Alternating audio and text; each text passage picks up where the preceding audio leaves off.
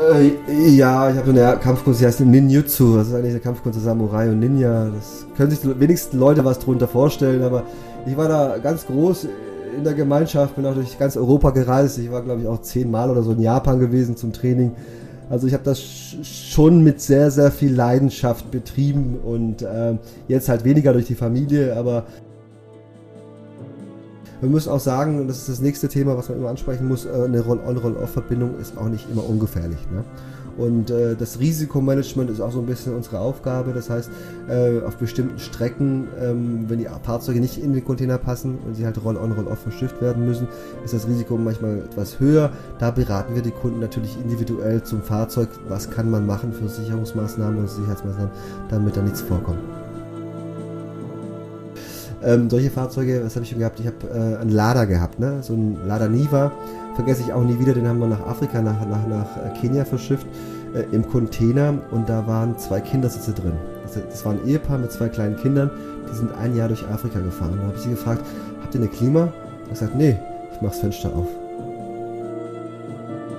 normale Spediteure können das auch anbieten, was wir anbieten, aber die geben dir einen Preis, sagen, liefer das Auto da an und die Kosten im Zielhafen und die Abwicklung im Zielhafen kümmere dich selber drum. Ne? Und äh, die, die, die möchten gar nicht diesen Aufwand haben. Und unsere Kunden sind halt mal intensiv, die haben Fragen, die haben ein Fahrzeug, was halt gewissen Wert hat, äh, die brauchen Vertrauen, die brauchen äh, Antworten. Und da ist es immer wichtig, sich jemanden zu suchen, der sich damit auskennt und der auf diesem Fachgebiet spezialisiert ist. Moin, grüß Gott und hallo, liebe Leute da draußen. Willkommen zu einer neuen Folge von meinem Podcast Landy und Leute. Mein Name ist Rainer Schuler, alias die Landrade.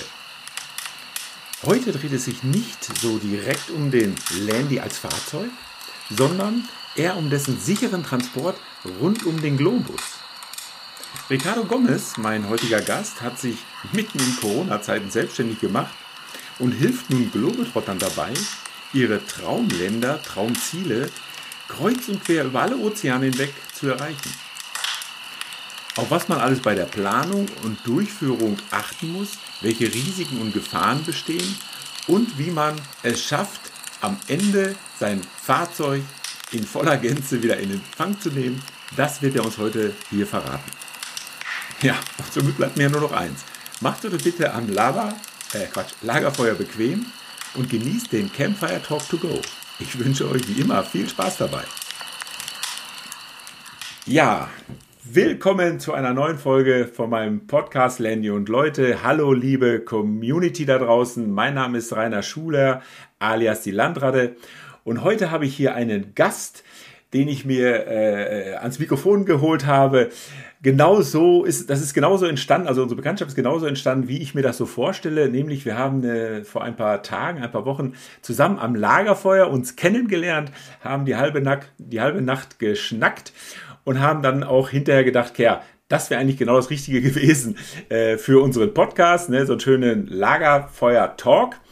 Und deshalb habe ich dann den Ricardo Gomez gebeten, äh, von Overland Shipping heute hier mein Gast zu sein. Hallo Ricardo.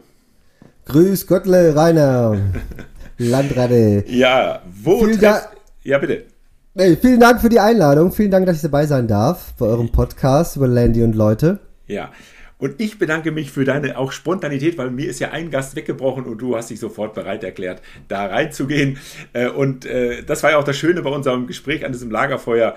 Du bist halt wirklich ein, ein toller Typ, ein offener Typ und wir haben uns ja auch wirklich äh, gleich verstanden. Und ähm, ja, da kann man ja praktisch auch schon an, äh, angreifen, weil wir aus der gleichen Region kommen, ne? Genau, danke. Ich kann das auch zurückgeben. Äh, war echt ein netter Talk auf der Abenteuer Allrad. Ja, ich komme aus der gleichen Region. Ich bin tatsächlich portugiesischer Schwabe. Seit 16 Jahren in Hamburg. Ich sage immer, du kannst die Person aus dem Ghetto nehmen, aber nicht das Ghetto aus der Person. Okay. Bad, Bad Liebenzell ist kein Ghetto, nein. Alles gut. Nee, und äh, wir haben, ja, äh, ich komme aus Bad Liebenzell. Bad Liebenzell ist ein kleine, kleiner Kurort vom Landkreis Kalf. Und du lebst ja in Kalf. Und, ja, äh, genau. Wir haben uns ja über die gemeinsamen Freunde, über Holle und Simone kennengelernt. Da kommen wir gleich noch zu. Jawohl. Ja, richtig. genau. Und ähm, ja, genau, Abenteuer Allrad, da bist du mit deiner Firma gewesen, ne? Richtig. Schon ein paar Jahre lang? Wir sind da zum dritten Mal gewesen erst, ja. Das war das dritte Mal und es macht immer wieder Spaß und auch die nächtlichen Besuche oder eher abendliche Besuche im Campground, so wie wir uns kennengelernt haben, war ganz witzig. Und ja. Aber beim ersten Mal hast du eine Begegnung gehabt, unsere gemeinsamen Bekannten. Richtig, genau. Also ich stand am Stand, war ganz aufgeregt, es war das erste Mal und da kam äh, ein, ein Mann mit zerzausten Haaren und eine kleine Frau und dann sagte zu mir, kennst du mich noch? Habe gesagt, gucke ich sie so an und gucke ihn so an, also ihn habe ich nicht gekannt. Dann dachte ich, du bist die Simone. Die ist, die ist mit meinem Bruder in die Klasse gegangen tatsächlich. Und ich bin mit ihrem Bruder in die Klasse gegangen. Also es war, es war ein sehr lustiger Zufall. Und dann habe ich sie auch noch, glaube ich, am gleichen Abend nochmal auf dem Campground besucht. Und seitdem ist es Tradition, dass ich äh, jedes Mal, wenn ich auf der Abenteuer Allrad abends mal äh, vorbeigehe und dann mit denen am Lagerfeuer sitze und wir immer so ein bisschen schnacken über alte Zeiten und über das Land. Genau. genau. Und die beiden, also Holle und Simone, die seien hier erstmal recht herzlich gegrüßt mit ihrem Expeditionsmobil, ein 10-Tonner 10 Mercedes, den wir Ben Baloo nennen. Die wiederum sind auch schon, wie ich feststellen durfte, so eine kleine Institution auf dem Campground. Also die gehen schon lange nicht mehr auf die Messe. Ne? Die sind da halt immer in der gleichen Ecke so zu finden. Mhm. Und äh, äh, ich war dieses Jahr auch mit dabei mit meinem Landy. Die haben mir sogar einen Platz freigehalten, weil es war ja dieses Jahr wahnsinnig voll. Ja? Also ich weiß nicht, wie du es auf der Messe erlebt hast. Nee, es war, es war proppevoll also an, an allen Tagen. Also ich dachte, dass die ersten Tage vielleicht ein bisschen schwach sein werden, aber es ging ja vom ersten Tag, war da die Hölle los. Ja, ja also wirklich, dann so ein Traumwetter, wie es ja jetzt seit Wochen schon ist, total sonnig. Und wir konnten erst am Freitag los, ja, und, äh, nee, Quatsch, am Donnerstag war ja der Feiertag, genau. Langes mhm. Wochenende ist das immer. Und sind dann, äh, es gab dann wirklich schon Meldungen über Insta, ja, die Campgrounds sind voll und so, bitte ausweichen, normale Campingplätze und das ganze Zeug. Haben uns aber nicht entmutigen lassen, weil Holler hat uns zugesagt, er hält uns einen Platz frei und wir durften dann einfach quer vor seinem, vor seinem Riesending stehen, ja. Da geht so ein, so ein Defender natürlich unter. Ne? Aber immerhin äh, hat total Bock gemacht. Er hat dann natürlich dann auch das ganze äh, Equipment, er hat da Holz dabei, wir haben Lagerfeuer machen können. Und ich sag dir eins, was da ein- und ausgeht, auch tagsüber, was bei ihm, was da aufschlägt, ja, was da vorbeikommt. Ich habe auch das gleiche Modell äh, oder ich will mir das Modell kaufen. Und warum hast du denn das so gelöst? Und darf ich mal reingucken? Und so weiter und so fort. Also es war echt Bock gemacht. Ähm, also das auch vielleicht für denjenigen, der die Abenteuer Allrad noch nie erlebt hat, liebe Zuhörer, geht dahin. Das ist einfach nur geil, ja. Da kann man wirklich unendlich viele Leute kennenlernen, nicht nur abends am Lagerfeuer, auch tagsüber, egal wo man hinläuft. Äh, die haben alle eine tolle Geschichte zu erzählen. Und ich war so frei und habe mir äh, vorher ein paar Flyer machen lassen kann ich vielleicht auch mal erzählen, hat so ein bisschen äh, äh, interessante Sache. Wir haben uns da die Flyer machen lassen, mein Sohn und ich hilft mir ja da immer so ein bisschen. Äh, der ist auch grafisch begabt. Und dann sind wir gleich am ersten Tag auch so rumgelaufen und jeden Defender, der uns unter die Finger kam, der hat von uns so ein, so ein äh, Flyer hinter Scheibenwischer gekriegt, ja, äh, als aufmerksam, äh, also dass ich die Leute auf meinen Podcast aufmerksam mache. Und leider hat es dann ja mal richtig gewittert, da hat er sogar gehagelt, ne, da kam ja richtig was runter.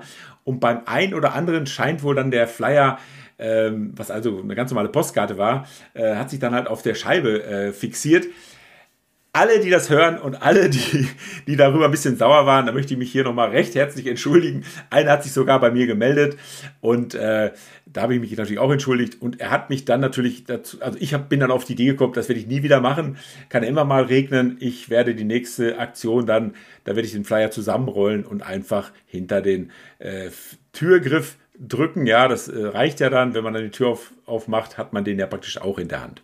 Also das war mir dann auch nochmal wichtig kurz zu erwähnen, weil das hat, wie gesagt, den einen Defender-Fahrer durchaus ein bisschen verärgert, weil das klebte dann richtig wie Mist da drauf und er dachte, ich hätte ihm einen Aufkleber drauf geknallt, was natürlich nicht war. Gut, also da haben wir uns kennengelernt, du hast dort einen Stand und deine Firma äh, Overlander Shipping hat ja auch einen Defender im Logo. Wie ist es denn dazu gekommen? Richtig, also es war eine lustige Geschichte. Also ich habe äh, tatsächlich einen guten Freund, der ist Grafiker, also so nebenbei, ne, nebenberuflich. Ich habe zu ihm gesagt, ich möchte gerne das und das auf meinem Logo haben. Soll, ich wollte eigentlich, ich wollte ein Expeditionsmobil auf meinem Logo haben. Auf dem Schiff und äh, ein, ein Offroad-Fahrzeug und nochmal ein gewöhnliches Reisemobil oder, oder ein Camper haben. Aber das waren so viele Details, dass wir dann gesagt haben, nee, wir machen einfach ein Offroad-Fahrzeug.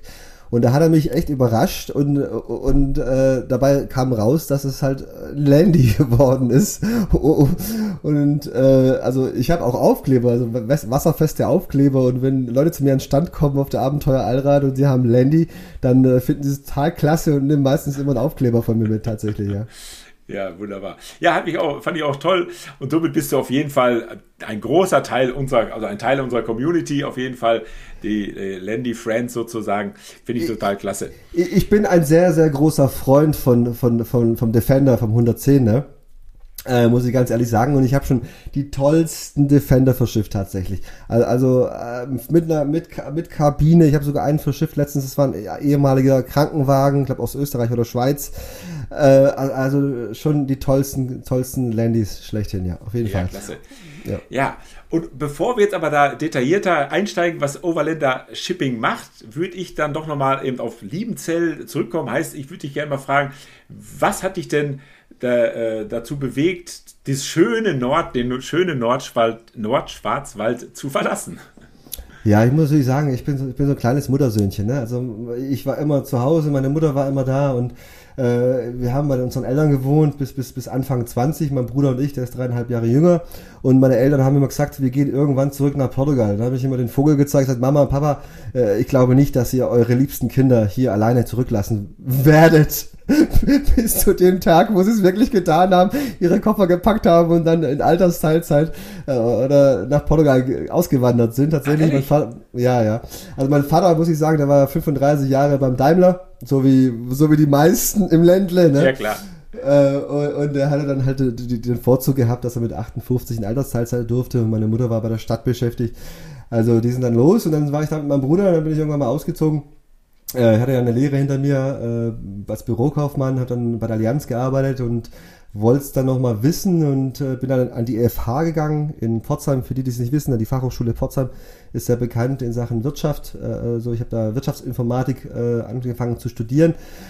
Ähm, und kurze Zeit später ist leider mein Vater gestorben und ähm, da habe ich gedacht, jetzt muss ich mich komplett neu orientieren, weil es war auch ein bisschen schwierig da unten im Ländle, wenn du einen Job suchst, musst du dann immer sehr viele Kilometer in Kauf nehmen, musst dann nach Stuttgart ausweichen oder in sonstige großen Städten.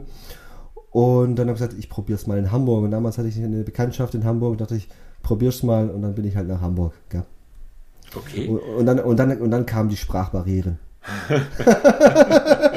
Ich musste mich natürlich daran gewöhnen, als ich, als ich natürlich beim Bäcker das erste Mal ein Brötchen bestellt habe, gesagt, ich hätte gerne ein Weckle. Ja. Da haben sie mich komisch angeguckt, was möchtest du?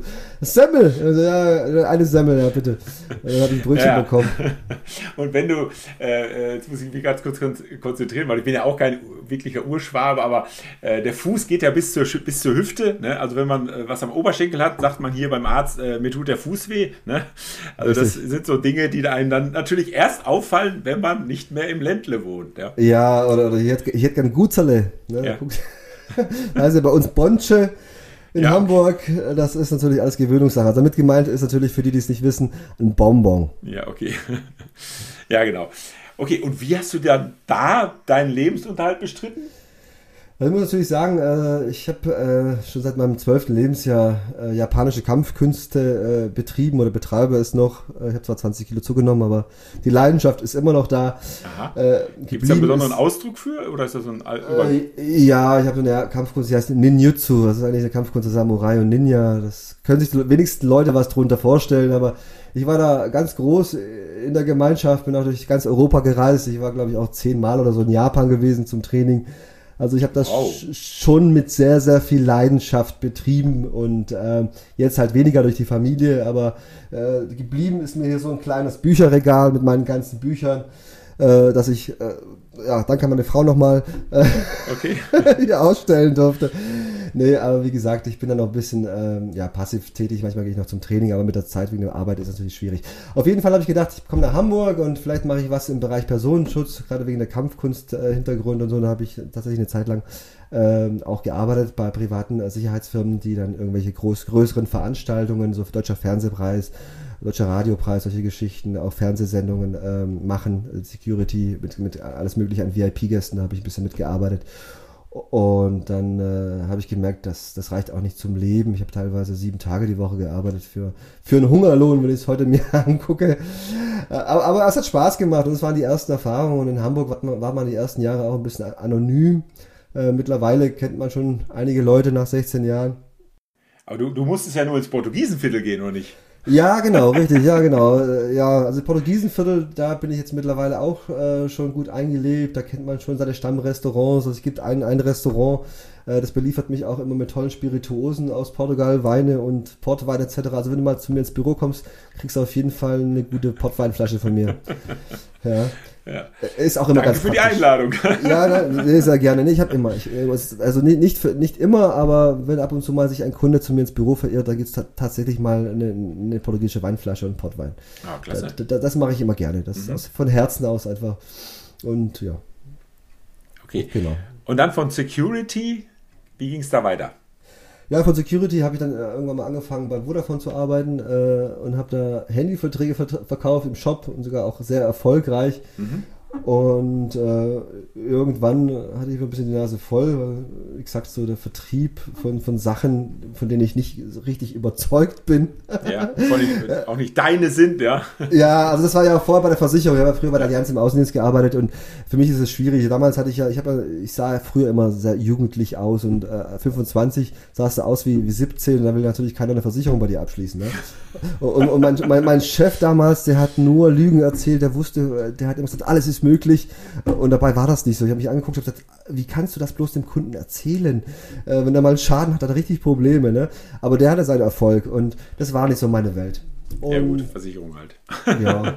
Wenn man sie braucht, also man hat sie, aber wenn man sie wirklich mal braucht, naja, kennt glaube ich Ja, äh, richtig, genau. Das Problem ist, ist, ist, ist, ist bekannt. Nee, auf jeden Fall war das dann so, dass ich tatsächlich eine Freundin hatte, die in der Spedition tätig war und der ganze Freundeskreis auch in der Spedition unterwegs war. Äh, Und dann äh, kam die mal auf mich zu. Also es war ganz lustig. Wir waren eigentlich auf dem Geburtstag ge gewesen von einer Freundin und der eine hatte sein, sich selbstständig gemacht und der wollte unbedingt seine Webseite auf Portugiesisch übersetzen. Und da habe ich zu ihm gesagt, hey, ich mach dir das. Und sagte, echt cool. Und dann war war so angetan und wir sind ins Gespräch gekommen und dann meinte, der konnte, könnte Hilfe gebrauchen und dann haben wir halt, also das, der war selbstständig, mein Freund, der ist immer noch selbstständig, der hat noch eine Firma und der macht halt Verschiffungen von gebrauchten Ra- äh, Fahrzeugen nach, nach Afrika. Also die Afrikaner bestellen bei ihm die Fahrzeuge äh, und er liefert sie dann in den Hafen verschifft sie dann. Und dann habe ich da auch damit mal angefangen, ein bisschen reingeguckt. Und äh, als die Af- Afrikaner anfingen mit, hey Boss, und kann ich das haben und das und das, ja, das war mir alles so ein bisschen äh, suspekt, weil in Afrika, also es war hauptsächlich in Gambia, waren die Leute, sind die Leute sehr arm und die wollten auch, äh, dass ich in Vorleistung gehe, dass ich Autos hier kaufe, rüberschicke und die es dann verkaufen, mir das Geld schicken und solche Geschichten. Und das war natürlich so ein bisschen alles riskant, ne? O- o- Und dann habe ich gesagt, das ist mir alles so ein bisschen zu, äh, zu chaotisch, ne? Und, Ja, ja, kann man sich da vorstellen. und dann kam der nächste Kollege, wir waren nämlich zu dritt und der meinte dann, Mensch, äh, da gibt es so ein großes Unternehmen, die machen so geführte Reisen mit Reisemobilen und Verschiffungen. Das könnten wir eigentlich auch machen, weil es auf dem Markt eigentlich nicht so viel gibt. Äh, und dann haben wir tatsächlich damals äh, ohne, also ich blauäugig. W ich wann war das ungefähr? Das war damals? äh, 2017, Mitte 2017. Aha, okay. Äh, ich hatte halt immer so die, die, diese Weißware, diese gewöhnlichen Reisemobile im Kopf, äh, die wie die verschifft werden. Ich habe mir nie vorgestellt, ich wusste nie, was ein Expeditionsmobil ist oder sowas. Ne? Also ich bin da ganz blauäugig ran und dementsprechend sah auch das Logo aus. Da war ein ganz gewöhnliches Reisemobil drauf, abgebildet auf dem Schiff mit einer Halbkugel. Äh, das hat übrigens einer meiner, meiner Schüler von der Kampfkunst äh, für uns damals gemacht. Äh, den Namen der Firma will ich jetzt nicht nennen, aber auf jeden Fall äh, war, haben wir so angefangen und es hat auch Spaß gemacht. Wir waren drei Leute. Aber irgendwie war das mir alles zu steril, weil ich meine Ideen selber äh, auch verwirklichen wollte. Ich wollte der Firma ein Gesicht geben und durch die anderen zwei Kollegen war das leider nicht möglich. Und dann habe ich halt während Corona tatsächlich äh, mich entschieden, äh, Overlander Shipping ins Leben zu rufen. Das war im Oktober ist die Idee gekommen, Oktober 2020. Aha. Und meine Frau war damals hochschwanger und sie hat gesagt, warte doch, jetzt ist sowieso Corona und bis Ha, das genau, Kind da ist. Corona, ne? Genau. Ja, Im März begonnen hat das Jahr. zum Glück habe ich nicht auf sie gehört. Ja, Ja, Das darf sie nicht hören. okay. Äh, auf jeden Fall ist es so, dass tatsächlich ich dann äh, mitten in Corona angefangen ha habe und da ich ja auch Portugiesisch und Spanisch spreche, hatte ich auch die ganzen Kontakte in Südamerika. Ich war ja selber in Uruguay und Argentinien gewesen und dann habe ich damals einigen Leuten geholfen, ihr Reisemobil zurück zu verschiffen. Also die saßen da fest, die mussten äh, äh, wie, äh, ausreisen, ne? Von der Botschaft aus und haben die Autos da gelassen und ich habe halt äh, dafür gesorgt, dass die Autos halt hier ankommen, ohne dass sie anwesend sind. Und so hat alles angefangen. Äh, Natürlich auch, dass, dass die Leute mich schon kannten, weil ich eigentlich das- Gesicht oder die Frontmann von der alten Firma immer war.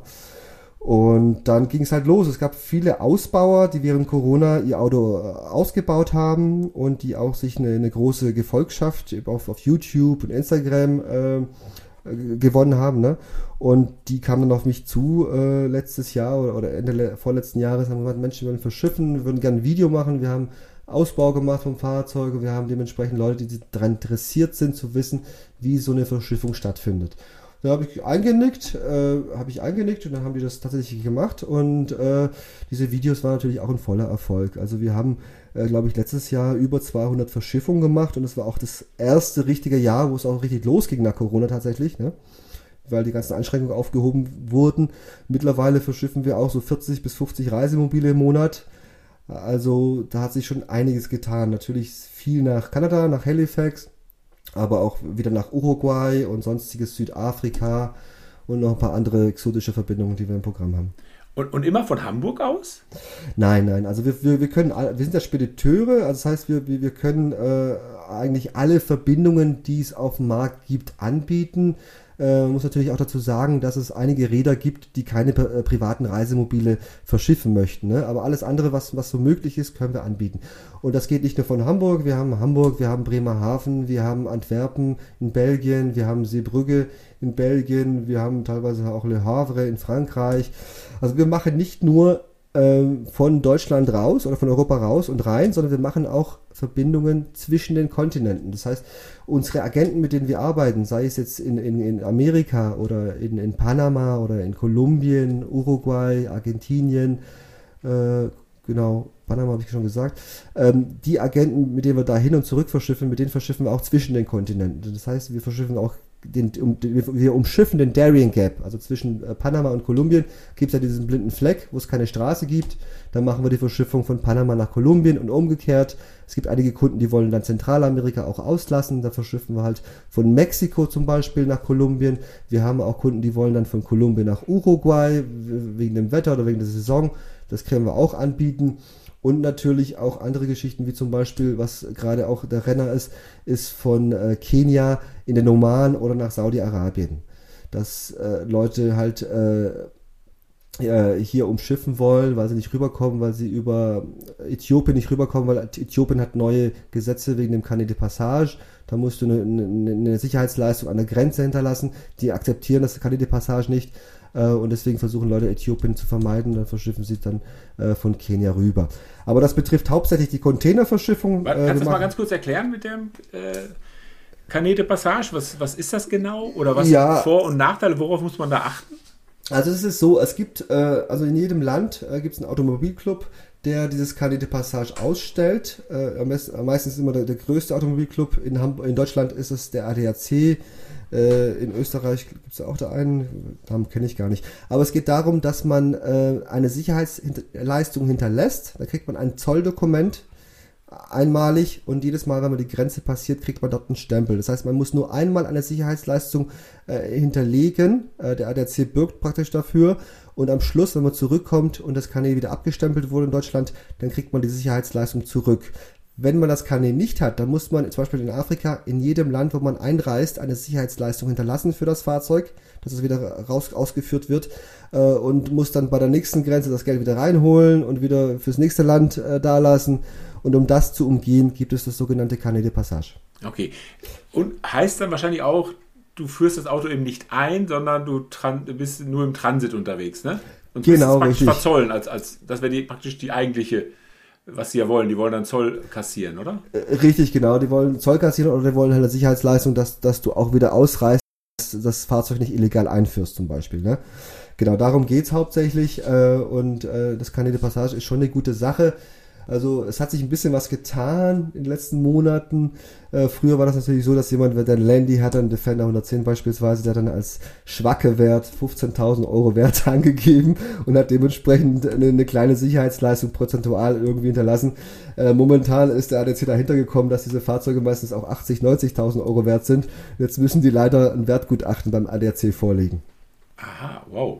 Ja, also das heißt. Aber, aber, prozentual musst du da eine Art Bürgschaft abgeben oder wie kann man sich das vorstellen? Oder ja, Bargeld genau. oder, oder Einzahlungen? Äh, nee, nee, Bargeld. Also muss, glaube ich, ich bin mir nicht ganz sicher jetzt über den genauen Betrag, ich glaube 40 Prozent waren es.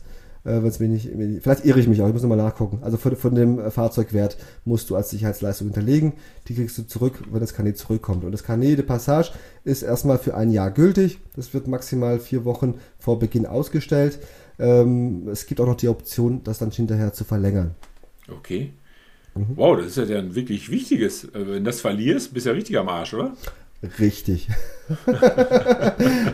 also wir schicken ab und zu auch die Kanäle Passage an unsere Agenten nach Afrika und so. Und das ist natürlich auch irgendwo mit einem Risiko verbunden, dass es verloren geht. Ne? Ja. Aber eigentlich hat man mit DHL Express Dokumentenversand noch nie Probleme. Das Dokument ist innerhalb von fünf Tagen da. Genau. Ah, okay. Digital gibt es sowas noch nicht? Äh, nee, ich glaube nicht. Das ist wirklich ausgedruckt. Das, viele Länder sind auch nicht so digital unterwegs, musst du dir auch vorstellen. Ja. Es gibt auch viele Zöllner in verschiedene, auf verschiedenen Grenzen, in verschiedenen Ländern, die kennen sowas gar nicht. Also ich habe einmal zum Beispiel in den Oman verschifft, das erste Mal damals vor zwei Jahren, da hat der Agent wollte der Einfuhrsteuer. Da habe ich ihm gesagt, hey, der Kunde hat keine de Passage. Und er wusste nicht, was das ist. Also ich musste ihm dann vom Oman eine Seite schicken, Link, wo erklärt war, was das keine de Passage ist. Also mittlerweile weiß er es und mittlerweile funktioniert es auch sehr, sehr gut. ja. Okay, und also was ich immer so gedacht hatte, wenn du zum Beispiel da durch Afrika fährst, also an den Außengrenzen, also am Meer, äh, und es kommt ein Land, was vielleicht auch Kriegsgebiet ist oder was ein bisschen un unsicher ist, kann man ja praktisch auch auf Schiff oder könnte man auf Schiff gehen, oder? Und dran ähm, langfahren und hinten wieder anlanden oder, oder ist sowas ja, äh, eine dumme ja, Idee?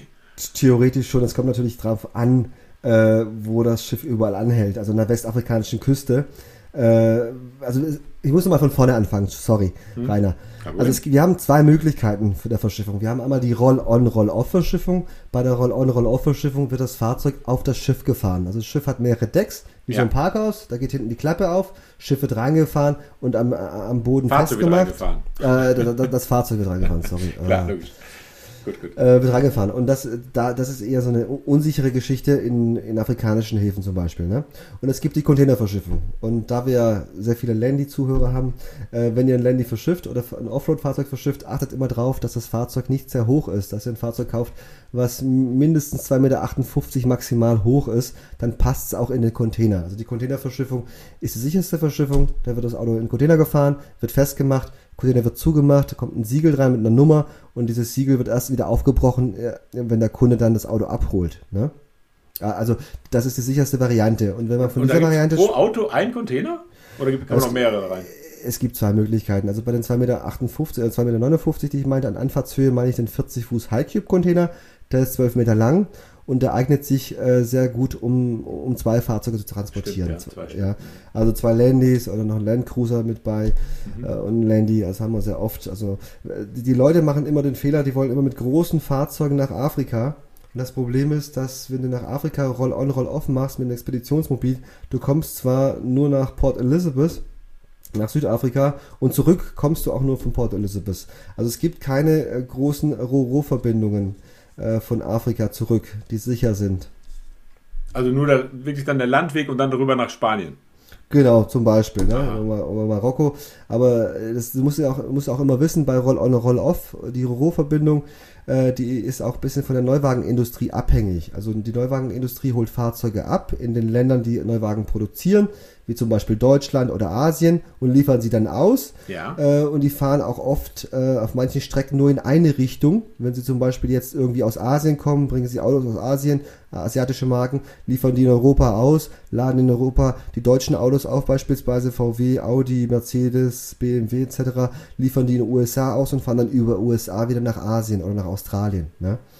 Ach so, damit sie immer voll sind oder? Äh, ja, ja, genau, richtig, richtig. Aha. Also und die, und die Containerschiffe, die fahren eher anders, die können praktisch jeden Containerhafen beliefern.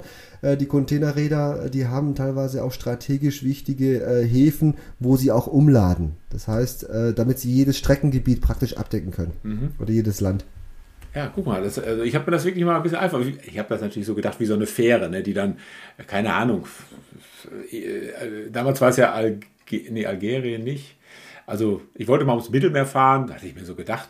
Und äh, da könnte man ja, wenn es irgendwo äh, ja, ein bisschen unsicher ist, gehst einfach auf eine Fähre oder auf irgendein so Schiff, fährst an dem Land vorbei und, und landest erst wieder am nächsten, im nächsten Land wieder an. Das ist dann also doch nicht ganz so einfach. Ja, also wir, wir machen keine Fährverbindung. Also klar, so gerade im Mittelmeer oder zwischen Spanien und Marokko etc. gibt es ja immer wieder Fähren.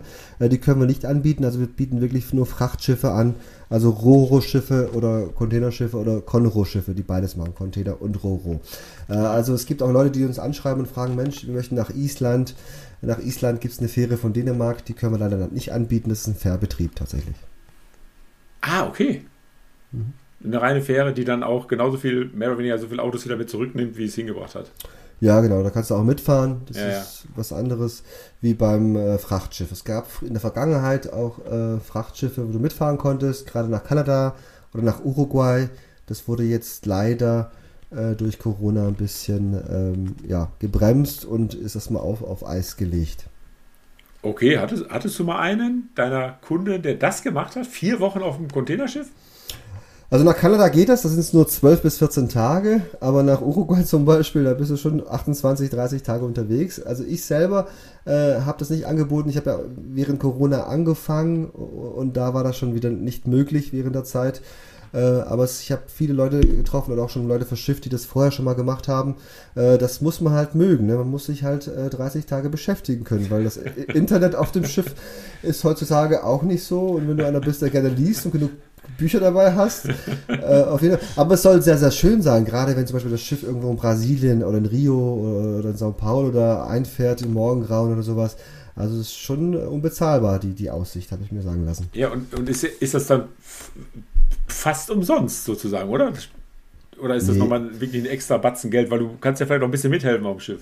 äh, wir, wir kriegen tatsächlich solche Anfragen. Letztens hatte ich auch äh, so, ein, äh, so ein Künstlerpaar aus Australien äh, mit deutschen Wurzeln, die kamen bei mir ins Büro rein und gemeint, Mensch, ich kann gut kochen, die andere kann gut singen, können wir da nicht irgendwie auf dem Schiff arbeiten? Also die Zeiten sind längst vorbei. Das konnte man vielleicht vor 40, 50 Jahren, aber in der heutigen Zeit ist das nicht möglich. Also die, die Frachtschiffe haben immer äh, so, zwischen zwei und fünf Kabinen äh, und können natürlich auch manchmal Ingenieure mitnehmen oder müssen Ingenieure mitnehmen, gerade wenn sie Projektladung an Bord haben.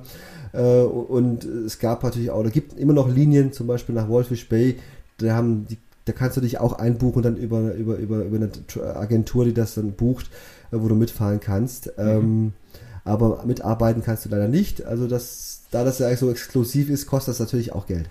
Ah, okay. Also den, den Flug einsparen macht keinen Sinn. Macht keinen Sinn, das, das ist das Dreifache vom Flug. Okay, auch wichtig zu wissen. Gab es denn mal oder, oder gibt es bei dir dann auch, sag mal, außergewöhnliche Dinge oder Sachen, die dir wirklich äh, noch heute äh, im Gedächtnis geblieben sind, nach so vielen äh, Verschiffungen, wo du sagst, Mann, das war ein schwieriger Kunde, brauchst ja keinen Namen nennen, oder war ein schwieriges äh, Fahrzeug? Ja, also es gibt, also wir, wir sind tatsächlich im Backoffice mit sehr, sehr vielen Problemen konfrontiert. Ne, die Kunden kriegen das teilweise nicht mit, es ist sehr, sehr stressig. Also es fängt damit an, ähm, dass der, die Reedereien, die haben ihre Auflagen äh, und wenn wir die alle befolgen würden, also gerade bei der Roll-on, Roll-off-Verschiffung, da könnten wir gar keine Reisemobile verschiffen. Also es fängt damit an, dass äh, Personal Effects, also persönliche Gegenstände, zum Beispiel Kleidung etc., nicht im Reisemobil äh, transportiert werden dürfen. Aber mach mal eine Reise jetzt ohne, ohne Ende oder, oder unbegrenzt oder, oder auf ein Jahr begrenzt. Du hast immer Sachen dabei. Du brauchst Werkzeug, du brauchst Ersatzteile, äh, du brauchst eine Sportausrüstung. Du nimmst immer irgendwas mit. Ne? Klar. Und unsere Aufgabe ist es zu finden, wo wird das Stillschweigen geduldet, wo ist das möglich und wo nicht. Ne? Aha. Ähm, weil, ähm, also es heißt ja immer in der Schifffahrt bei Roll-on, Roll-off, dass die Fahrzeuge blickleer sind, sein müssen. Das heißt, äh, es sollte alles immer sauber verstaut sein, dass wenn man reinguckt in das Auto, das jetzt nicht aussieht, als ob da irgendwas reingepackt wurde. Also es muss leer aussehen, aber man darf äh, wohl seine persönlichen Sachen mitnehmen. Ne? Ach so, das heißt, wenn der Zollbeamte dann am Schluss das Auto begutachtet, kann, kann klar, könnten ja auch Drogen drin sein, ne? Ja, nee, es, es geht nicht um den Zoll tatsächlich. Also es geht tatsächlich darum, äh, dass die einfach keine Haftung äh, übernehmen für die Sachen. Ne? Äh, es kann natürlich auch sein, dass wenn jemand da jetzt alles vollpackt, dass da äh, das nicht seemäßig befestigt ist und dass bei Seegang dann irgendwas aus dem Fenster äh, bricht und dann auf ein anderes Fahrzeug beschädigt oder sowas. Ne? Also äh, der eine Punkt ist Sicherheit, der andere Punkt ist natürlich die Haftung. Äh, wobei ich dazu sagen muss, wir versichern die Fahrzeuge auf dem Transportweg auch gegen Diebstahl oder Einbrüche oder solche Geschichten. Sind bei uns auch immer versichert. Ne? Ja, äh, aber das ist, ja, das ist sehr, sehr wichtig. Ähm, wir müssen auch sagen, und das ist das nächste Thema, was man immer ansprechen muss, äh, eine Roll-on-Roll-off-Verbindung ist auch nicht immer ungefährlich. Ne? Und äh, das Risikomanagement ist auch so ein bisschen unsere Aufgabe. Das heißt, äh, auf bestimmten Strecken, ähm, wenn die Fahrzeuge nicht in den Container passen und sie halt Roll-on, Roll-off verschifft werden müssen, ist das Risiko manchmal etwas höher. Da beraten wir die Kunden natürlich individuell zum Fahrzeug. Was kann man machen für Sicherungsmaßnahmen oder Sicherheitsmaßnahmen, damit da nichts vorkommt. Mhm. Also gegebenenfalls was abbauen und reinlegen oder sowas? Äh, kommt drauf an. Also es geht eher darum, dass, äh, dass zum Beispiel, äh, es fängt an Uruguay, es ist, ist, so ein ganz, ist so, ist so immer so ein Thema. Also nach Uruguay von Hamburg aus äh, gab es immer wieder viele Zwischenfälle, dass aus den Fahrzeugen was entnommen wird. Ähm, und da ist es so, dass der Räder verlangt, dass man den Schlüssel zum Beispiel für die Aufbau Aufbaukabine mit abgeben muss. Und äh, das sind so viele Sachen, also der Schlüssel für die Wohnkabine und für die Fahrerkabine müssen abgegeben werden, aber für die Staufächer zum Beispiel offiziell ja, aber in der, in der, in der Praxis kontrolliert die keiner. Und dann empfehlen wir zum Beispiel, dass du statt die Sachen im Auto lässt, die halt in die Staufächer reinpackst. Weil die, die da halt einbrechen, die versuchen irgendwelche Einbruchsspuren äh, zu vermeiden, die von außen sichtbar sind. Mhm. Und, äh, und wenn das Auto, wenn das dann halt in diesen Staufächern ist, dann äh, ist die Wahrscheinlichkeit, dass sie aufgebrochen werden, äh, sehr gering. Also nur, nur als Beispiel, oder wenn du einen ja, Camper ja, hast, jemand mit, mit, einem Sprinter und der hat zum Beispiel äh, so das Bett äh, hinten, ne, und du, du machst die Tür auf hinten äh, und hast dann unter dem Bett halt hier so eine kleine Garage, so einen Stau, Stauraum. Und wenn jetzt zum Beispiel das von innen nicht zugänglich ist, äh, empfehlen wir den Kunden äh, von innen die Türe mit einem Schloss separat zu sichern, so dass man halt dann alles unter das Bett legen kann. Ne? Also vorausgesetzt, das Bett ist nicht zugänglich von vom, vom Inneren des Fahrzeugs. Ah, weißt du, wie ich meine? Ja, also äh, lauter solche Geschichten, also da, da beraten wir immer gerne, äh, wenn es darum geht und das ist sehr, sehr wichtig. Ja. Was einem ja, habe ich schon mehrfach gesehen, es gibt ja so große Expeditionsmobile, die schieben dann das Dach hoch, also mit, mit den Seitenwänden. Ja. ja. und können das auch wieder absenken. Ist natürlich wahrscheinlich auch so eine Verschiffungssache. Aber dadurch schließen sich praktisch alle Fenster, ne?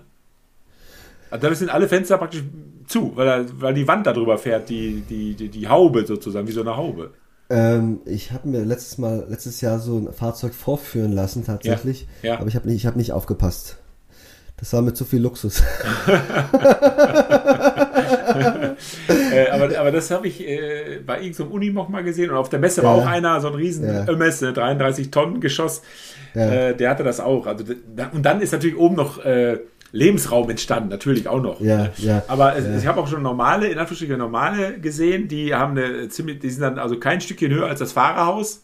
Ja. Und somit kannst du auch nicht drin vernünftig stehen. Erst wenn du auf den Knopf drückst und das Ding fährt hoch und die Fenster kommen zum Vorschein, dann ja. kannst du innen drin super stehen und wie gesagt, ja, die Fenster sind dann auch wieder durchsichtig von innen und natürlich auch zugänglich von außen. Also ich muss, ich muss, ich muss sagen, also solche Fahrzeuge habe ich bis jetzt noch gar nicht gehabt, tatsächlich. Ah, okay. Also, also, so, also wie in Hamburg, muss ich dazu sagen, in Hamburg betreuen wir die Kunden immer persönlich im Hafen. Da schauen wir uns die Fahrzeuge immer an. Deswegen haben wir schon zig Fahrzeuge gesehen. Ähm, ich habe zwar auch einen äh, großen äh, Expeditionsmobilhersteller, äh, der solche Fahrzeuge hat, aber der fährt sie meistens selber in den Hafen. Und zwar nicht in Hamburg, sondern eher in Antwerpen und verschifft sie und holt sie dann auch für den Kunden ab im Zielland. Und deswegen kriege ich die eigentlich nie zu Gesicht. Ah, wow. So ein Luxus, sowas gibt es auch, so ein Service. Ja, ja, natürlich, natürlich. Also wenn du, für das Expeditionsmobil, also es gibt natürlich äh, noch, äh, ja, es gibt noch welche, die sind dann ein bisschen, die brauchen keine Werbung machen, die bauen vielleicht nur zehn Autos im, im Jahr und liefern die überall in die Welt und die haben auch zwei Servicetechniker, die sie immer überall hinterher schicken. Und die haben diesen Service, dass sie für den Kunden das Fahrzeug anliefern in den Hafen und dann halt auch äh, im Zielhafen dann äh, vor, die, vor die Haustür bringen oder vor das Hotel. Mhm. Und ist denn, sag mal, ein sehr kurioses Womo mal in Gedächtnis geblieben? Ähm, äh, dauernd. Mit, mit also le letztens hatte ich ein Reisemobil. Ähm, das war, glaube ich, schon über 20 Jahre alt. Das war das Reisemobil von dem Dr. Oetker. Also von dem Sohn von Dr. Oetker, der irgendwie entführt wurde mal. Ich kenne die Geschichte nicht. Das war sein Reisemobil und der hatte noch eine, seine Originaltapete wie vor 20 Jahren. Okay. Und das, das sah cool aus. Das sah tatsächlich cool aus. Das war, ja. ich, war das, war das Auf was für einer Basis war das? Ich glaube, das war Mercedes Rundhauber, wenn ich mir das nicht. Ach Gott, oh Gott, so ein richtiger äh, alter Brenner. Also ich, ich bin mir nicht ganz sicher, müssen Ja. wir auf die, auf die Fotos gucken. Aber das war die Aufteilung und so und die Tapete, die war cool. Die sah echt, echt noch total neu aus und das war noch die Originaltapete wie vor 20 Jahren. Ähm, solche Fahrzeuge, was habe ich schon gehabt? Ich habe äh, einen Lada gehabt, ne? So ein Lada Niva. Vergesse ich auch nie wieder, den haben wir nach Afrika, nach, nach, nach äh, Kenia verschifft, äh, im Container und da waren zwei Kindersitze drin. Das, das war ein Ehepaar mit zwei kleinen Kindern, die sind ein Jahr durch Afrika gefahren. Da habe ich sie gefragt, habt ihr eine Klima? Ich habe gesagt, nee, ich mach's Fenster auf. Ja, klar. Und das fand ich sehr kurios, mit zwei kleinen Kindern im kleinen Lader, die hatten noch so ein Dachzelt oben drauf. Äh, das, das, das war so eins, ein Fahrzeug. Ähm, ansonsten, was haben wir noch? Also wir haben ja schon die tollsten Geschichten. Ich habe letztens ein, ein UPS-Fahrzeug umgebaut gehabt. Das sah auch äh, ganz spannend aus. Ach, diese mit der Schiebetür, die. Äh, Ja, genau, das war auch noch braun, das war auch halb ausgebaut. Er meinte, ich fahre jetzt nach Kanada und den Rest baue ich drüben aus. Ähm, ja, wie gesagt, du hast vom kleinen Budget bis zum Luxusexpeditionsmobil alles dabei. Äh, was hatte ich denn noch? Also ich hatte letztens ein T1, ah, so ein kleiner Bulli, mit viel Leidenschaft äh, gepflegt. Also der war auch cool, auf jeden Fall. Ja, das ist ja auch was, was Feines. Und der wollte auch dann durch USA, durch Kalifornien fahren, oder was? Äh, genau, der ist in Nordamerika Ja. äh, und kommt dann irgendwann mal wieder zurück. Äh, ich habe aber auch einen Kunde gehabt, der hatte so einen T3, der, der mit dem, mit dem, mit dem Motor hinten war auch so ein lieber, äh, lieb, ähm, so ein, ähm, äh, also so ein Liebhaberfahrzeug, ne? Ja. Und der hatte Motorschaden, der wollte ihn unbedingt wieder zurückhaben und, und dann äh, mussten wir den als Breakbulk, also als Stückgut ver verladen. Also dann musste praktisch auf einen Murphy-Trailer, also auf solche kleinen Trailer, werden die verladen und dann werden die reingezogen aufs Schiff. Ah, okay. Äh, und, das, und das war echt schwierig, da von Baltimore das zu organisieren, aber wir haben es hinbekommen. Und dann kam das Fahrzeug an und du, du, in dem Fahrzeug hast du die Fußmatte angehoben, die war, äh, drunter war alles voller Wasser, ne? Also das Auto war nicht mehr ganz dicht, äh, Deutsch gesagt, aber es hat ein Lieb Liebhaberfahrzeug, ne? Das ist ein Fahrzeug kriegst du halt nirgendwo und der Kunde Ja. wollte unbedingt das Fahrzeug wieder zurückhaben. ja. Ja, und das haben wir gemacht. Also ansonsten Okay. gibt's immer noch den einen oder anderen. Ja. Und äh, wonach richtet sich der Verschiffungspreis? Rein nach dem Volumen, also Größe, oder auch nach Ja. dem Wert? Oder Also geht meistens- die, der Wert nur nach, äh, ist nur interessant für die Versicherung des Ganzen? Nein, also meistens äh, geht die Frachtrate nach, nach Kubikmetern. Äh, da wird der, der, der längste, breiteste und höchste Punkt genommen. Ähm, das ist bei den meisten Zielen. Es gibt natürlich äh, noch eine, Ausnahme, zum Beispiel nach Uruguay. Da geht es nur nach Länge. Da spielt es keine Rolle, wie breit oder wie hoch das Fahrzeug ist. Ähm, ein weiterer äh, Faktor, was halt natürlich den Preis auch einiges ausmacht, ist der Fahrzeugwert. Ne? Also wenn ein Fahrzeug nur 20.000 Euro wert ist oder jetzt 650.000, äh, die Transportversicherungsprämie richtet sich natürlich nach dem Fahrzeugwert. Äh, und die kann natürlich äh, Ja, auch klar. etwas höher, höher sein. Ich habe jetzt zum Beispiel auch ein Fahrzeug gehabt, da war alleine für die Transportversicherung hat er 1250 Euro bezahlt. Waren aber auch, glaube ich, 600.000 Euro Fahrzeugwert. Okay. Was würde ich denn für mein Land Rover Defender mit Dachzelt, also in diesen, der ist aber definitiv noch unter 2,58 Meter, ähm, Länge und so weiter dürfte ja klar sein, wenn ich den nach USA oder Kanada verschiffen würde. Was, so ganz grob, was würde mich das kosten? Auch inklusive Versicherung. Wenn du es jetzt machen würdest, Ja. hast, du, hast du richtig Glück. Also wir machen ja dieses Container-Sharing im 40 Fuß High Cube Container. Ne? Und da hat der 40 Fuß High Cube Container letztes Jahr noch 9.500 Euro im VK gekostet. Und der kostet jetzt, äh, glaube ich, etwas um die 3000 Euro. Und wenn man sich das dann teilt, äh, dann bist du so circa bei 1800 Euro äh, pro Nase. Und dann kommt aber noch die Transportversicherung dazu. Äh, ich weiß noch nicht, was dann Landy wert ist. Also wenn das Landy, also bis 40.000 Euro kommen nochmal 165 Euro hinzu. Wenn das Auto 80.000 wert ist oder bis 80.000 sind es 250 Euro. Und dann hast du noch ein paar Abwicklungskosten drüben nochmal in Höhe von 600 Dollar ungefähr. Also roundabout im Container würde ich so bei 2800 Euro sein, wenn meine Rechnung richtig ist. Aber ich kann dich beruhigen, nach Halifax ist das so, die Roll-on, Roll-off-Verbindung von Hamburg nach Halifax ist die sicherste Verbindung äh, in der ganzen Schifffahrt. Also wir haben tatsächlich seit letztes Jahr über 300 Fahrzeuge, ohne Scheiß, nach und zurück von Halifax, nach Halifax verschifft, von, nach Hamburg und von Hamburg. Und wir hatten noch nie einen Diebstahl, noch nie. Wow, das ist natürlich super. Also sagen wir das, also Roll-on, Roll-off ist automatisch günstiger.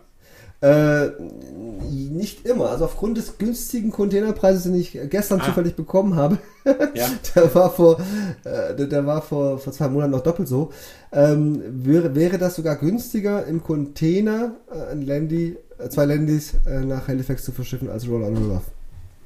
Okay. Ja, also das Ja. hat sich aber erst, erst jetzt ergeben vor zwei Tagen. Davor waren die Preise noch ein bisschen höher. Aber das ist, wie gesagt, Ansichtssache. Muss man halt äh, von Fall zu Fall ausrechnen, je nach Ja, Länge, Breite, klar. Höhe. Ne? Aber das ist äh, interessant. Habe ich mir noch keine großen Gedanken gemacht, äh, was das sowas. Äh, ne, aber für 2,8 würde ich sagen, wenn man dann wirklich monatelang da drüben Ja. ist, Ja, also im, im eine Container. Also, Rundreise macht, auch dann wieder in Halifax am, am Ende landet, ob man USA mitnimmt oder nicht, und dann Ja. auch wieder zurück, ist man bei fünf Riesen. Jetzt haben wir auf ein halbes Jahr verteilt.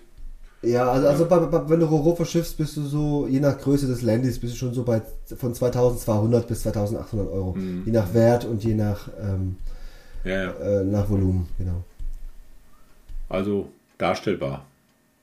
Aber, aber zwischendurch, durch Corona, beziehungsweise den Engpass an Containern, an, ne, diese, da war ja damals dieser ganze Engpass-Kram. In der Automobilindustrie war das ja äh, äh, tödlich, kann man ja fast sagen. Für manche Firmen war das ja wirklich tödlich, weil einfach die Materialien nicht mehr rüberkamen. Der Suezkanal zugestopft war. Du, du weißt ja, was ich alles da meinte. Und plötzlich waren überall äh, keine Container mehr zu haben. Dann ist das ja so hochgeschnellt ne, mit den Containerpreisen, oder? Ähm, also ich, ich, ja, zum einen, äh, zum anderen, äh, hinterher hat man dann erfahren, dass die ganzen großen Räder, wie sie auch alle heißen, Milliarden Gewinne gemacht haben. Da gab es Räder, die haben ihre Belegschaft, also ihre Mitarbeitern jeden, glaube ich, ein drittes Gehalt nochmal bezahlt. 13. 13. Ja, nee, nicht kein 13. Die haben den, glaube ich, in einem Monat haben sie den ein dreifaches Gehalt ausbezahlt. Ach so, also, okay. Ja, wow. also noch, noch zwei Gehälter dazu. Also aufgrund, äh, klar, wenn sie so Milliarden machen, dann müssen sie auch irgendwie wieder abschreiben oder wie auch immer, ne? Steuerlich. Äh, äh, Und also das ist, äh, ja, also die haben sich ja schon bereichert an der ganzen Geschichte. Okay. Ja, gut. Mhm. Da, das ist, da hat man wahrscheinlich auch, wenn man in der Branche ist, also als Räder, ich meine, es wird nicht so viele Räder geben, wie es zum Beispiel Autohäuser gibt, Ja. könnte ich mir vorstellen. Und dementsprechend kann man auch schnell dann den Markt äh, sondieren und seine Preisvorstellungen dann einfach mal fantasiereich gestalten, oder? Ja, also wie gesagt, gerade gerade nach, Asien, also von Asien, die ganzen äh, Frachtraten für Container, die waren extrem hoch. Äh, das meiste kommt ja auch alles aus Asien, ne? Man so Amazon guckt und so, was man sich alles bestellt, das ist ja alles made in China und was weiß ich wo. Äh, und da war eine richtig, da war auch richtig Containerknappheit. Also ich habe selber äh, nicht so viel davon äh, mitbekommen, von der Containerknappheit. Mhm. Ja, Okay. also auf, auf, auf meinen Strecken war das nicht so das, das Problem. Gut, und somit hast du dir jetzt das Vertrauen der Leute aufgebaut. Äh, das heißt, du hast jetzt auch wahrscheinlich viele Stammkunden, oder?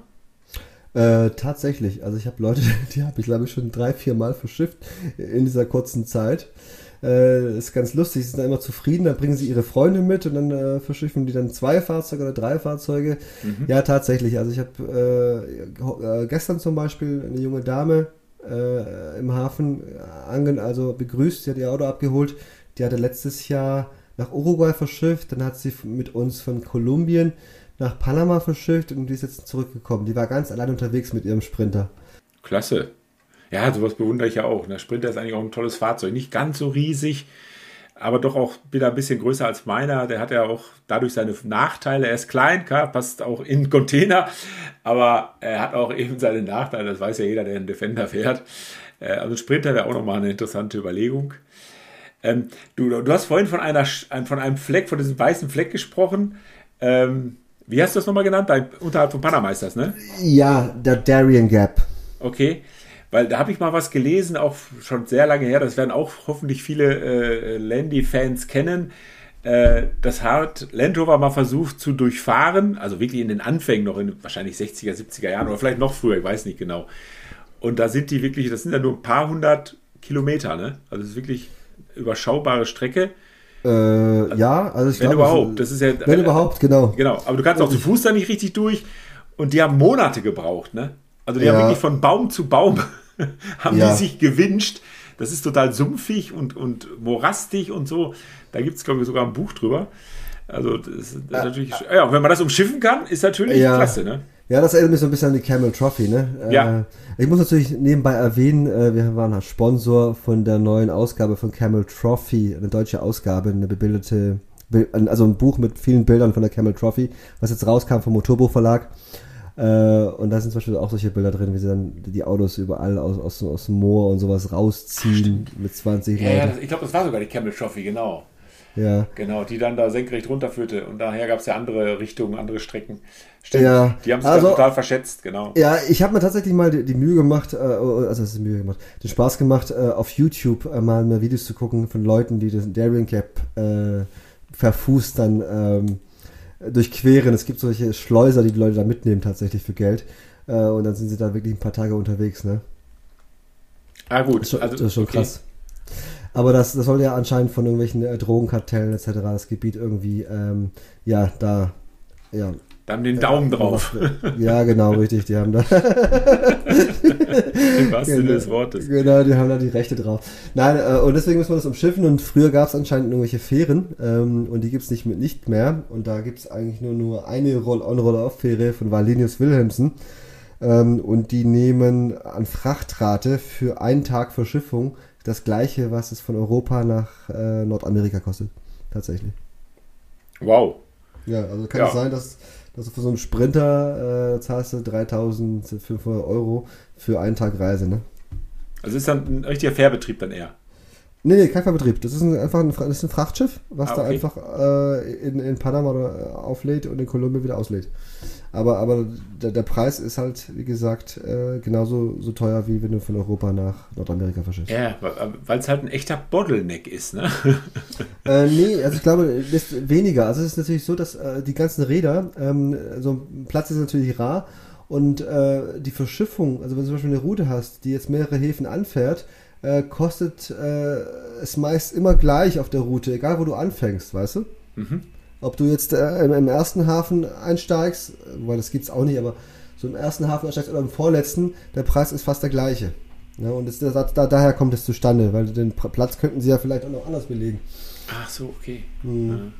Ja, also das ist so ein bisschen, also ich komme jetzt, ich bin jetzt kein Räder, ich kenne mich da auch nicht so aus, aber, aber das ist manchmal schon interessant. Also weil wir, wir vermuten immer, woran es liegen könnte, Markt, also Anfrage, Nachfrage und Angebot, aber manchmal gibt es da schon andere Faktoren, die da eine Rolle spielen bei denen tatsächlich.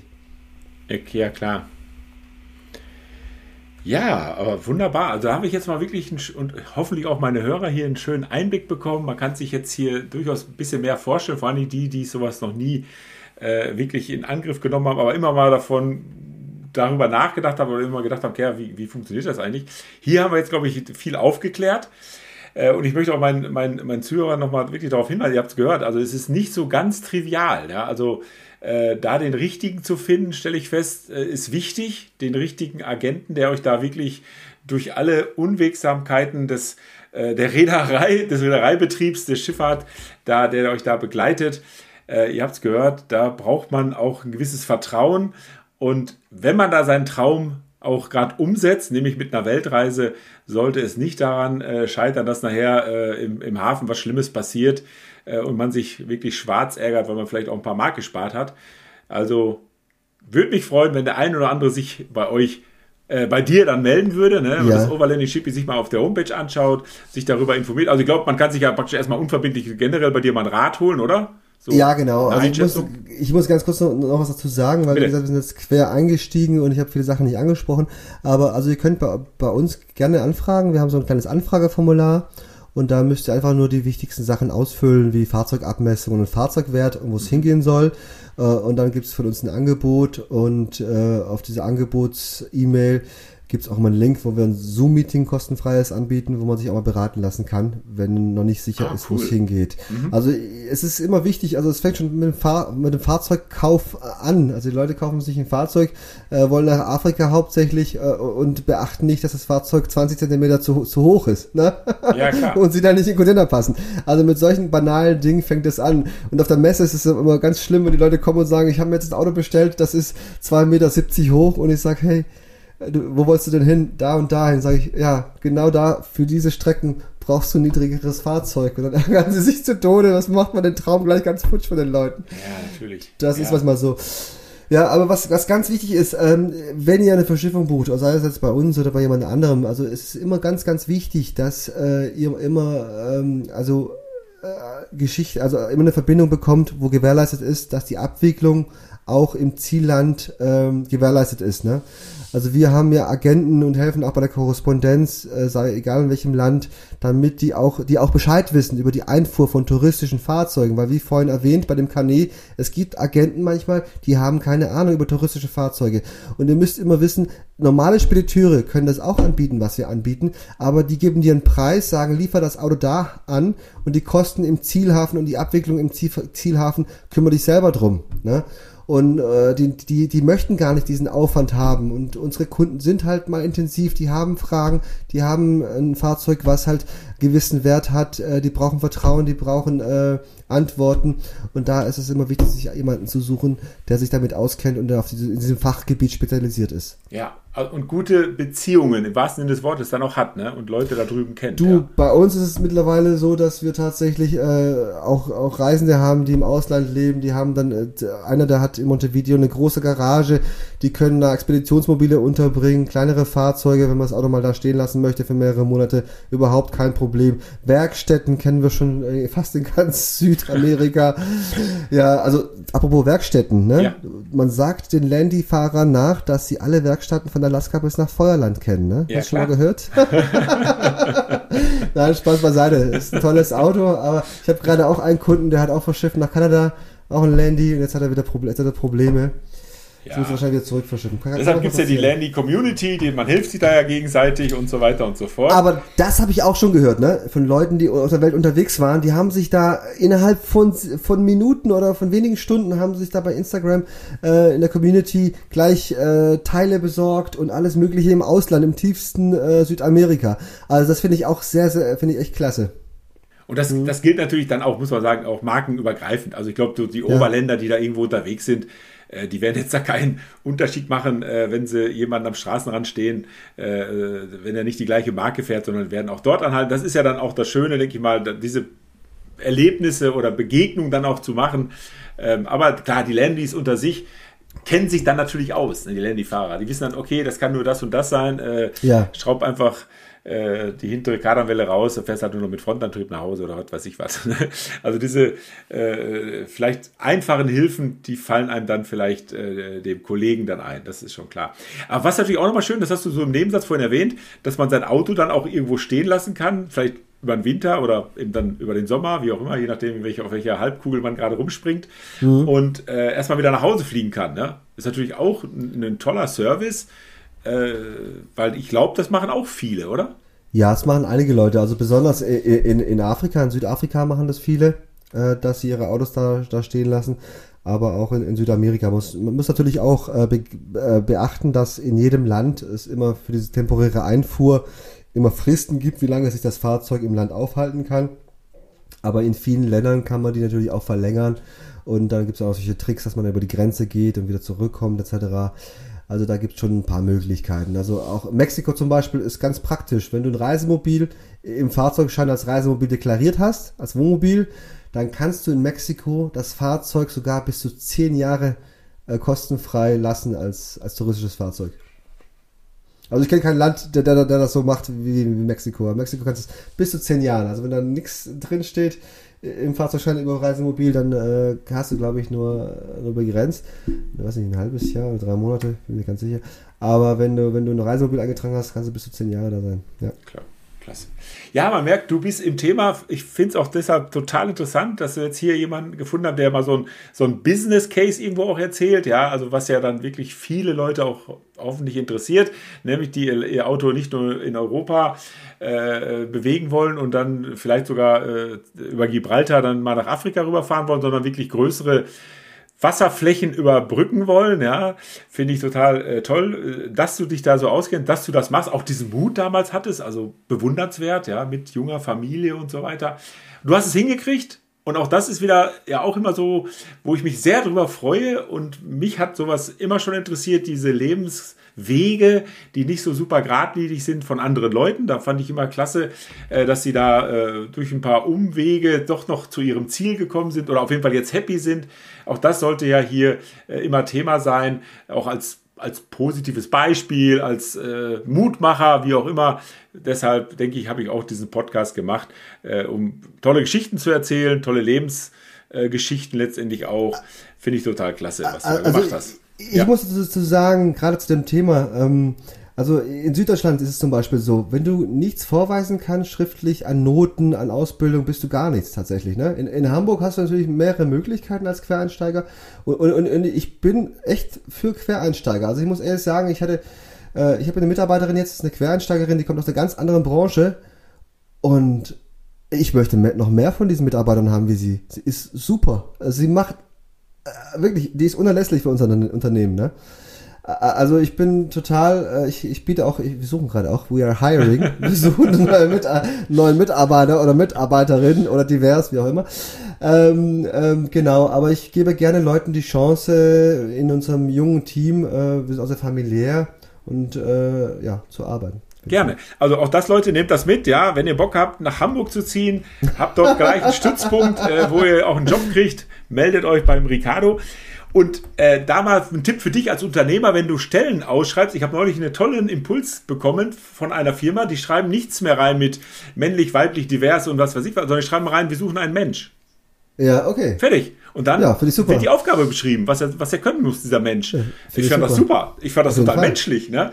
Äh, nicht so gekünstelt und, äh, und regt ja auch zum Nachdenken so ein bisschen an. Ja? Also, ja. Und eigentlich dürfte sich da ja dann wirklich jeder angesprochen fühlen, der lesen kann. Ne? Ja, das werde ich wahrscheinlich bei der nächsten äh, Jobanzeige berücksichtigen. Ja, mach das, das mal. Ja, dann habe ich noch eine kleine Frage, ist mehr so ein Insider-Ding, aber trotzdem, äh, äh, ich habe ja Achso, pass auf, eine Sache wollte ich noch erzählen, deshalb kann ich das bestätigen, was du vorhin gesagt hast, wenn man sich auf diese Sachen verlassen kann. Ich habe mir mal vor vielen, vielen, vielen, vielen Jahren ein Cadillac in den USA gekauft. Damals noch mit meiner Freundin, meiner heutigen Frau, sind wir dann durch USA gefahren und am Schluss in Charleston abgestellt bei diesem Agenten, ne, den Schlüssel im Briefkasten geworfen und der hat dann auch, bevor ich das geplant habe, hat er auch gesagt, ja, und dann kommen sie nach Bremerhaven und holen das da ab. Nee, sag ich, auf gar keinen Fall. Ja, ich will das Ding verzollt haben, ich will das Ding äh, startklar haben, was weiß ich was. Ich, egal wo in Deutschland, da fahre ich hin und hol's weg. Aber ich fahre ich fahr nicht nach Bremerhaven und dann fehlen mir die Zollpapiere oder irgendwas fehlt mir, kann ich wieder zurückfahren, zwei, drei Tage Urlaub geopfert. Und da hat er, kein Problem, wir stellen Ihnen das Fahrzeug in Frankfurt da und dahin, da können Sie es dann äh, reisefertig abholen. Und das hat wunderbar geklappt und da war ich richtig happy drüber. Hat vielleicht 200 Euro, oder Mark waren es ja noch, hat vielleicht ein paar Mark mehr gekostet, aber das war es mir einfach wert, ne? weil man seine Ruhe hat. Man weiß, es ist alles in Ordnung. Du brauchst da nicht, äh, gerade mit Zollbehörden oder anderen Papiere, Kram, äh, ist es einfach geil, wenn da jemand sich wirklich toll mit auskennt. Klar. Ne? Ja, aber bei uns ist meistens auch die Sprachbarriere, ne? Also Südamerika oder, oder Afrika etc. Also wir haben zum Beispiel in Mombasa einen sehr, sehr guten Agenten, ne? Ja. Also für, für afrikanische Verhältnisse machen die echt einen guten Job. Äh, und, und, es macht auch Spaß, mit denen zusammenzuarbeiten. Und es ist immer, immer schön, mit denen zu kommunizieren. Und der kann dann fließend Englisch wenigstens. Ja, auf jeden Fall, auf jeden ja, Fall. Auf klar. Jeden Fall. Ja, wunderbar. Gut, aber dann, da habe ich vorhin schon kurz mit angefangen. Äh, was ist denn aus meinem Kalf-Aufkleber geworden? Weil für die, die es nicht wissen, ich habe, weil ich ein Kalf wohne, ich habe hier äh, äh mir Aufkleber entwickelt, die sehen genauso aus wie diese Gulf, diese Ölfirma. Es steht halt nur Kalf drauf. Die sind bei uns hier in Kalf auf allen Oldtimern hinten drauf. Hast du es geschafft, auf dein diesen Aufkleber auf deinem Fahrzeug zu platzieren? Ich habe ihn tatsächlich noch nicht aufgeklebt. Das liegt aber daran, dass mein Auto ja. äh, von vorn bis hinten klebt. Okay, der stand unter Linde, oder was? Ja, bei uns im Büro stehen überall diese Bäume und ich muss das Auto fast jeden zweiten Tag waschen, tatsächlich. Okay.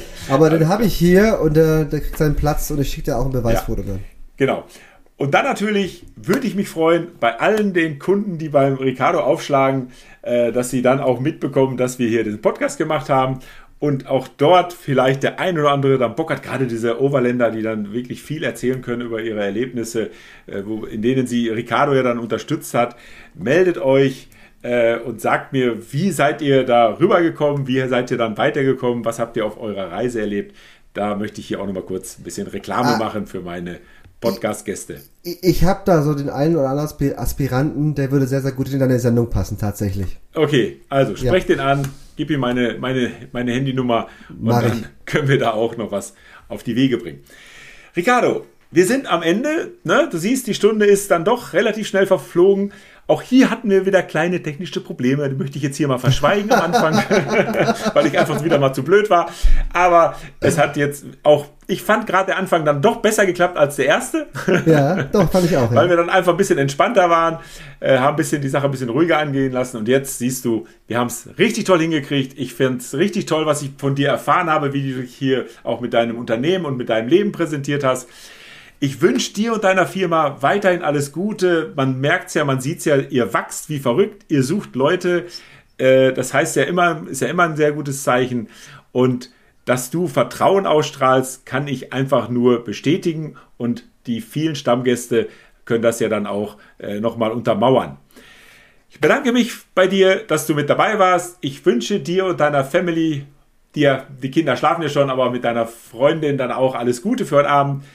Und wenn wir dann demnächst in Hamburg vorbeischneien, auf jeden Fall kommen wir bei dir vorbei. Und ich will natürlich meine Flasche Porto haben, ist ja klar. Rainer, ganz herzlichen Dank. Ganz herzlichen Dank, dass ich Gast sein durfte bei dir in der Sendung. Dir auch viel, viel Erfolg weiterhin mit dem Podcast Landy und Leute. Und äh, die Portweinflasche ist auf jeden Fall gesichert. Und ich leg noch einen drauf. Wir gehen zu Portugiesen noch essen. äh, zwar im Stammlokal. Das wird dir richtig gut gefallen, da bin ich mir sicher. Ah, du bist so lieb. Danke dir. Schönen Abend. Mach es gut. Dir auch. Vielen Dank für alles. Alles Gute. Ciao, ciao. Ciao. Tschüss. So, liebe Leute, das war's dann mal wieder für heute und ich hoffe, euch Globetrottern da draußen haben die ganzen Infos übers weltweite Verschicken etwas gebracht. Und ihr habt dann eben erkannt, wie wichtig das ist, einen gut organisierten und erfahrenen und eben vor allem vertrauensvollen Betreuer zu haben, wenn man sein Schätzchen auf eine Seereise schickt. Die Homepage vom Overlander Shipping verlinke ich natürlich in den Show Notes. Und dort findet ihr natürlich auch meine Homepage www.landyundleute.com. Denn dort wiederum findet ihr dann auch meine E-Mail-Adresse hallo at landyundleute.com. Dort könnt ihr mich dann nämlich erreichen, wenn ihr hier mal im Podcast zu Gast sein wollt um eben eure Lebensgeschichte, eure Profession oder eben eure Reisen hier mal schildern möchtet. Denn ich werde jetzt im Sommer auch wieder sehr viel unterwegs sein, mir gegebenenfalls an dem ein oder anderen Lagerfeuer mir eure Geschichten anhören, sie dann entsprechend einsammeln und sie dann wiederum in einigen Wochen als Campfire Talk to Go ausstrahlen zu können. Und somit bleibt mir nur noch eins. Ich wünsche euch allzeit gute Fahrt, immer eine Handbreit Luft unterm Differential und vor allem die Gewissheit, dass es hinterm Horizont immer weitergeht. Macht es gut. Bis dann, eure Landratte.